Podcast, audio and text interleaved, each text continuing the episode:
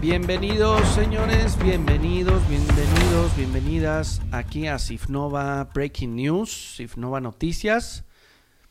Bienvenidos y bienvenidas. Mi nombre es Edgar David Pineda Alzaga. Ya estamos aquí. Soy consultor de negocios aquí en Sifnova, la consultoría para intermediarios financieros no bancarios. Así que bueno, pues ya saben, ojalá les esté gustando esta sección del canal suscríbanse, suscríbanse para que podamos ser más todavía de esta comunidad.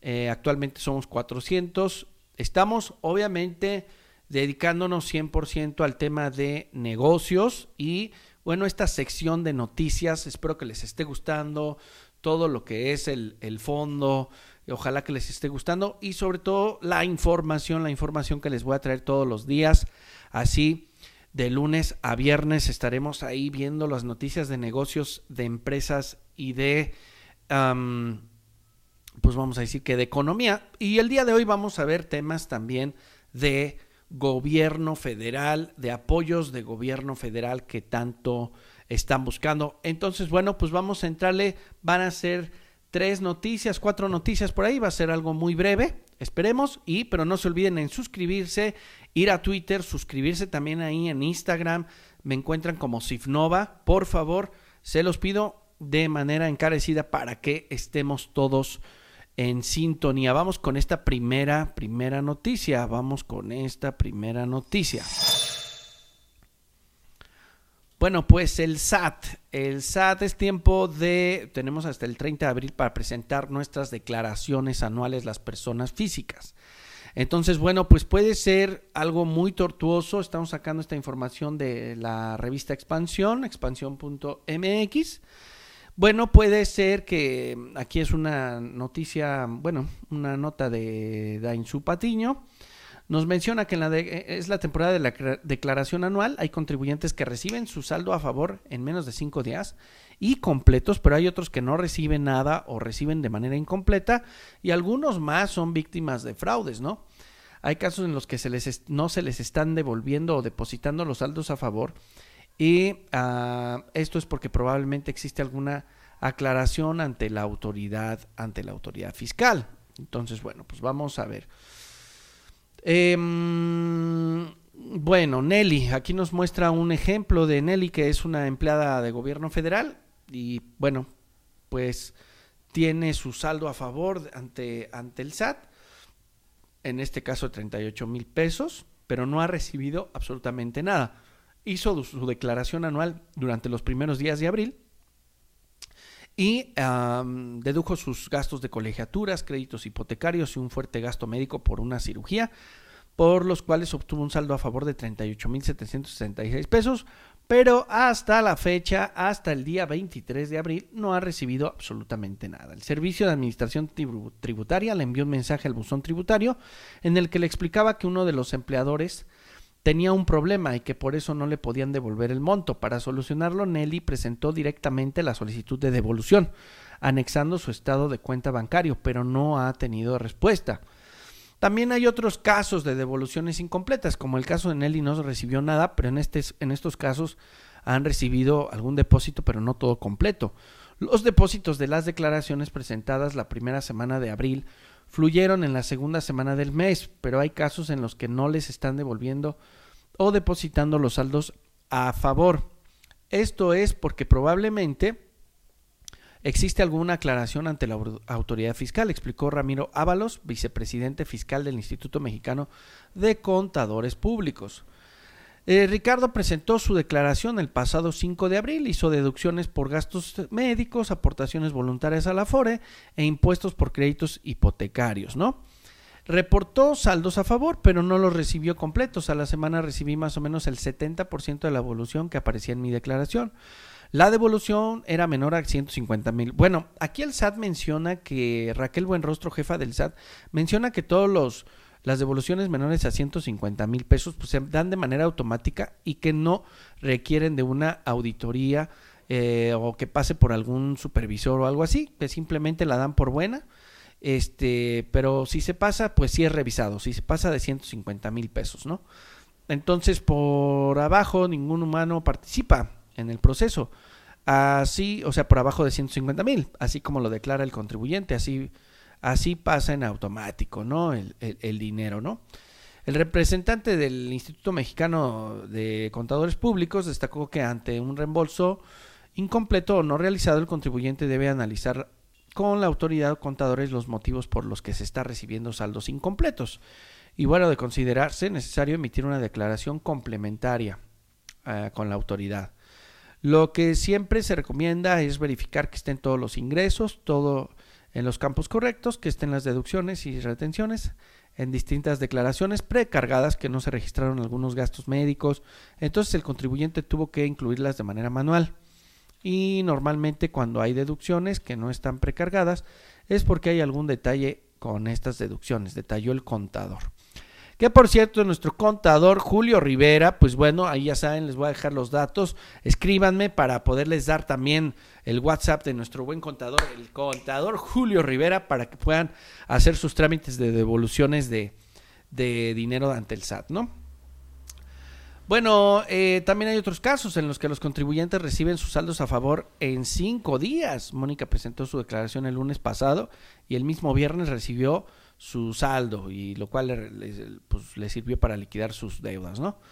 Los trámites para las devoluciones de personas físicas han crecido, estos datos son interesantes, han crecido 40%, se hacen más trámites en un 40%, se devuelve más dinero y vemos que lo hacemos en menos días. La ley marca un límite de 40 días para recibir tu saldo a favor. Este, eh, este año el promedio está en 16.6 días, mientras que en el 2020 estaba en 21 días, explicó la jefa del SAT.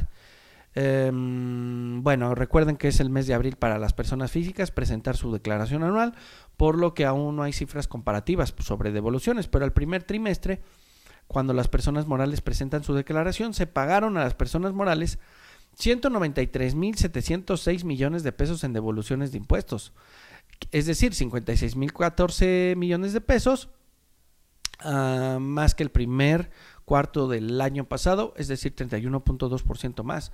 Tan solo el monto del ISR devuelto creció 178% real anual, refieren cifras actualizadas del SAT.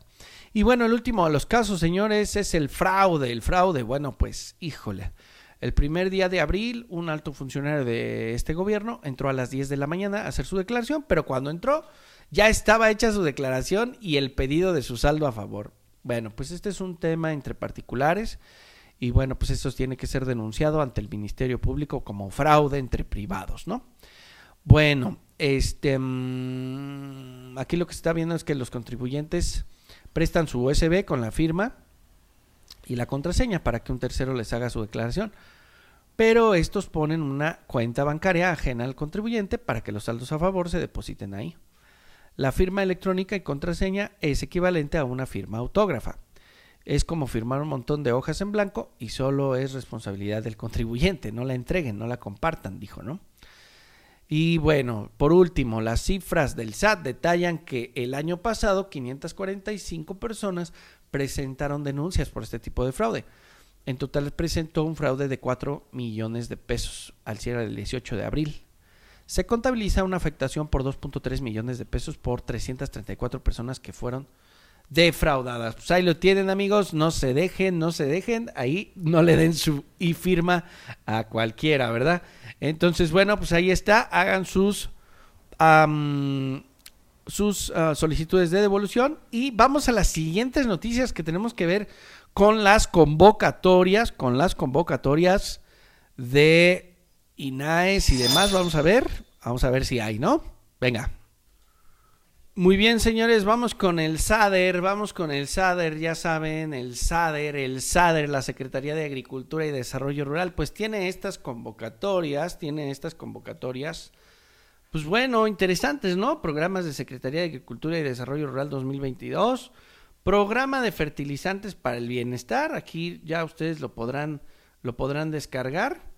Uh, que bueno, que más bien son como temas de, lineamientos contra COVID y así. Este del programa de producción para el bienestar 2022, aquí sí, señores, aquí sí les voy a pedir que, se metan a estas disposiciones, a estas disposiciones del diario oficial de la Federación del viernes 18 de marzo de 2022 eh, reglas de operación del programa de producción para el bienestar de la, de la Secretaría de Desarrollo de Agricultura y Desarrollo Rural. ¿Sale? Entonces, porfa, y pónganse en contacto si necesitan de algún proyecto, pues vamos a meterlo, ¿no? Vamos a meter el proyecto aquí, ¿no? Vamos a meter el proyecto. Este de fomento a la agricultura, ganadería y pesca, este convocatoria componente para fomento a la agricultura, subcomponente producción y producción agroecológica es para temas este, de producción, adquisición de material genético e insumos. Ese va a estar bueno, precios de garantía, bueno, ese a lo mejor no va a estar tan fácil. Este de abasto rural va a estar interesante, señores, este va a estar interesante. Necesitamos este, entrarle a fondo. Pues este es el de Diconsa y el otro es el de la leche, abasto social de leche, ¿no? Este, entonces, bueno, pues ahí tienen que registrarse en la Secretaría del Bienestar y así para que puedan recibir su leche, pero estos son para la producción. Estos son para la producción, entonces, este, pues vamos a, a conocer estos programas de agricultura sujetos a las reglas de operación y alimentos para 2022 que están actualmente vigentes. Y vamos a meternos, por favor, a estas convocatorias. Ah, le di clic ahí a una errónea. Sí, que sería este, se sumará a la perspectiva transversal del programa especial concurrente para el desarrollo rural, sí, aquí lo descargan, elementos técnicos. Y la convocatoria 2022, mm, ¿no? Este, mm, bueno, vamos a ver, el objetivo general es contribuir a la autosuficiencia y seguridad alimentaria mediante el incremento de la productividad de la agricultura a través de prácticas sustentables. Bueno, población objetivo, productores agrícolas en todo el territorio nacional que requieran incrementar la productividad de sus unidades de producción para autoconsumo y venta de excedentes. ¿Ok? Lo que ya no utilizan para consumir, pues bueno, se va a utilizar para vender. Objetivo específico, los productores agrícolas incrementan, eh, deben de incrementar, ¿no? la productividad de sus unidades de producción de manera sostenible. Este subcomponente está orientado a incrementar la producción y la productividad de las unidades y reducir las pérdidas de alimentos. Eh, ¿Quiénes son la población objetivo? Productores agrícolas con hasta 5 hectáreas en territorios prioritarios.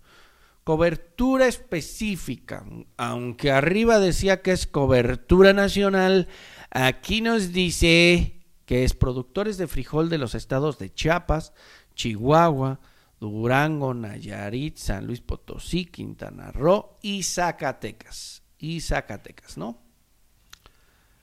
Estos son los requisitos. Estos son los requisitos para poder acceder a los apoyos de este concepto. Em, bueno, estos son los criterios de elegibilidad y los requisitos. Primero, para ser elegible, tienes que ser productor agrícola que tenga interés en incrementar tu productividad sin ampliar la frontera agrícola.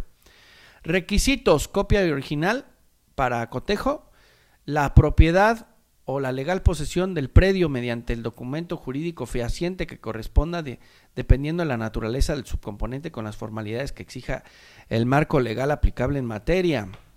Para el caso de los productores de comunidades indígenas, con el documento expedido por la autoridad competente y en su caso conforme a usos y costumbres. Manifestar su interés para recibir apoyos del programa y aceptar cumplir con todas las disposiciones legales. Bueno, eh, que es la solicitud de apoyo del componente fomento a la agricultura, el anexo 3, que, está ahorita descargable, especificando el apoyo al que aplica.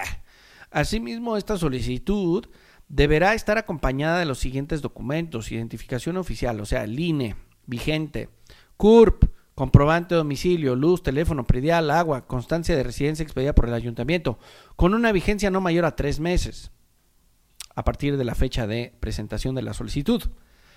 Está registrado en el padrón de productores de la Secretaría del SADER. Entonces, ¿qué debes de presentar? Folio de registro en el padrón de productores de SADER.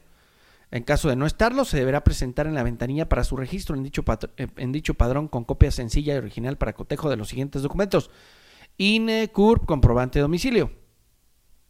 El solicitante deberá realizar un preregistro en la página eh, www.gov.mx agricultura eh, o en su caso en suri.agricultura.gov.mx, el cual podrá ser obtenido directamente por el solicitante, podrá solicitar apoyo del CADER o del DDR que le corresponda, siendo este trámite gratuito. Una vez entregada la documentación completa, el solicitante se le proporcionará un acuse de recibo con un folio de registro, el cual deberá conservar para darle seguimiento al trámite. Si el solicitante no cumple con los requisitos aplicables o algún documento resulta ilegible, deberá subsanar la deficiencia en un plazo máximo de 10 días, contados a partir de la fecha en la que presentó los documentos en la ventanilla. ok, ah, el personal no podrá emitir el acuse de recibo hasta haber entregado todo completo. Ah, características. Bueno, los conceptos de apoyo y los montos se indican en el cuadro siguiente. Concepto de apoyo, adquisición de material genético e insumos, adquisición de material vegetativo, semillas e insumos de nutrición y manejo fitosanitario. Población objetivo, productores agrícolas de hasta 5 hectáreas en territorios prioritarios. Monto del apoyo, para cultivos cíclicos hasta mil pesos por hectárea, 5 mil pesos por las 5 hectáreas. El apoyo federal será exclusivamente para la adquisición de semillas certificada con un monto de 17 pesos con 50 centavos por kilo hasta 35 kilos por hectárea, hasta 5 hectáreas por productor. Cabe señalar que el monto restante por cada kilogramo adquirido será aportado por el productor solicitante. Se dará prioridad a la adquisición de semillas de variedad de frijol que hayan sido certificadas a partir del 2020 y que obren los registros de Servicio Nacional de Inspección y Certificación de Semillas. Excepcionalmente, la unidad responsable podrá autorizar la adquisición de semilla registrada y de años anteriores al año 2020. Anexo 1. Solicitud de apoyo del componente Fomento a la Agricultura, ubicación de las ventanillas. Chiapas, Chihuahua, Durango, Nayarit, San Luis Potosí, Quintana Roo y Zacatecas. Asimismo, las oficinas de las representaciones de los estados, en su calidad de instancia ejecutora, designará las ventanillas que sean necesarias tomando en consideración su población su potencial productivo. Fechas de apertura. Bueno, las ventanillas para el registro y recepción de solicitudes de apoyo quedarán abiertas del 6 al 22 de abril, de lunes a viernes en un de 9 a 3, en la Secretaría de Desarrollo Rural, bueno, el SADER, ¿no? Bueno, y entonces tendrían 10 días, ¿no? Entonces todos los que lo presentaron la semana pasada, pues tienen todavía 10 días para poder presentar si no lo presentaron de manera adecuada. Bueno, señores, pues ahí está, ahí está, ahí está. Este, pues esto es lo que hay, señores. O sea, básicamente, pues, ¿qué les puedo decir? Esto es lo que hay, ¿no? Y entonces, pues tienen que irse a las otras convocatorias que hay aquí para que ustedes puedan checarlo, ¿no? Entonces, pues bueno, vamos con la siguiente y final. Bueno, penúltima, penúltima. Vamos con dos más. Pues sí, esta es la noticia del INAES, el INAES, INAES, INAES, INAES. Estas son las famosas convocatorias vigentes 2022 en INAES. Bueno, para desarrollo empresarial y comercial no hay convocatorias disponibles.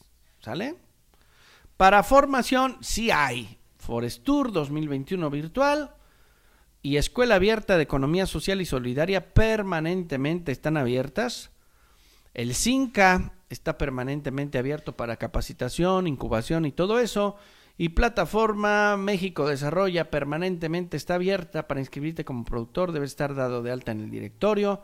Y el directorio de empresas sociales está abierto para que te puedas inscribir. Comercia MX está permanentemente abierto y el mercado solidario. Eventos hasta el 27 de mayo el evento de economía social, ¿no? Este 2023. Y bueno, la banca social no tiene convocatorias y bueno, ahí están las guías de cooperativas, ahí está la guía de conformación de grupos comunitarios, ahí está la información general para las redes del NODES y el manual para la conformación de cooperativas de consumo. Bueno, pues ahí está la noticia, la noticia de las convocatorias del INAES, las convocatorias del INAES, señores, las convocatorias del INAES. Y vamos con la última noticia que va a ser para los queretanos. Bueno, bueno, bueno, vamos preparándonos para esta convocatoria que va a salir seguramente de Sejuve. Hay rumores de que pueda salir una convocatoria para mentorías, ¿sale? Entonces, para mentorías, para el emprendimiento, educación y empleo de la Sejuve.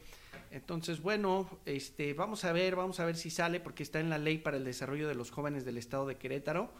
Em, jóvenes entre 18 y 29 años que de manera individual o grupal quieran desarrollar un proyecto, un proyecto de negocios y tal, entonces, o social, socialmente responsable, lo que sea.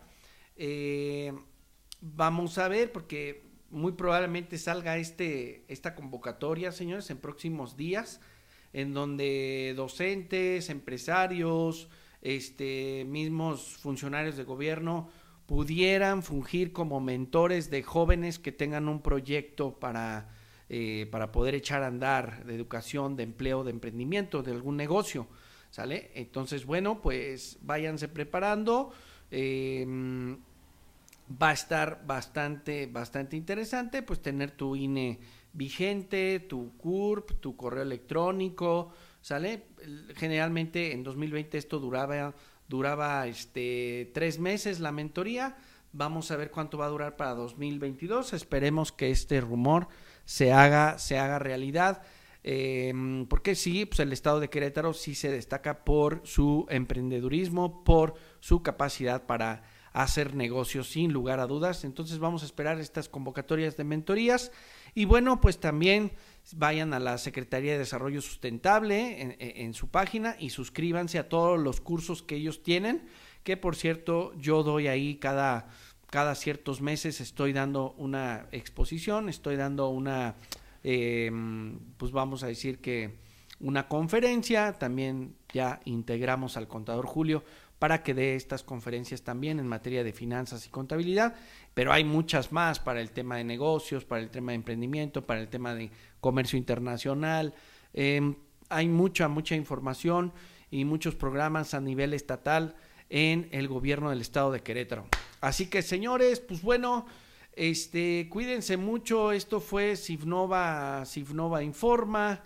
Ya saben, eh, pues suscríbanse, denle like por favor. Y estamos viendo el día de mañana, señores. Mañana será un nuevo día. Cuídense, que estén muy bien. Hasta luego.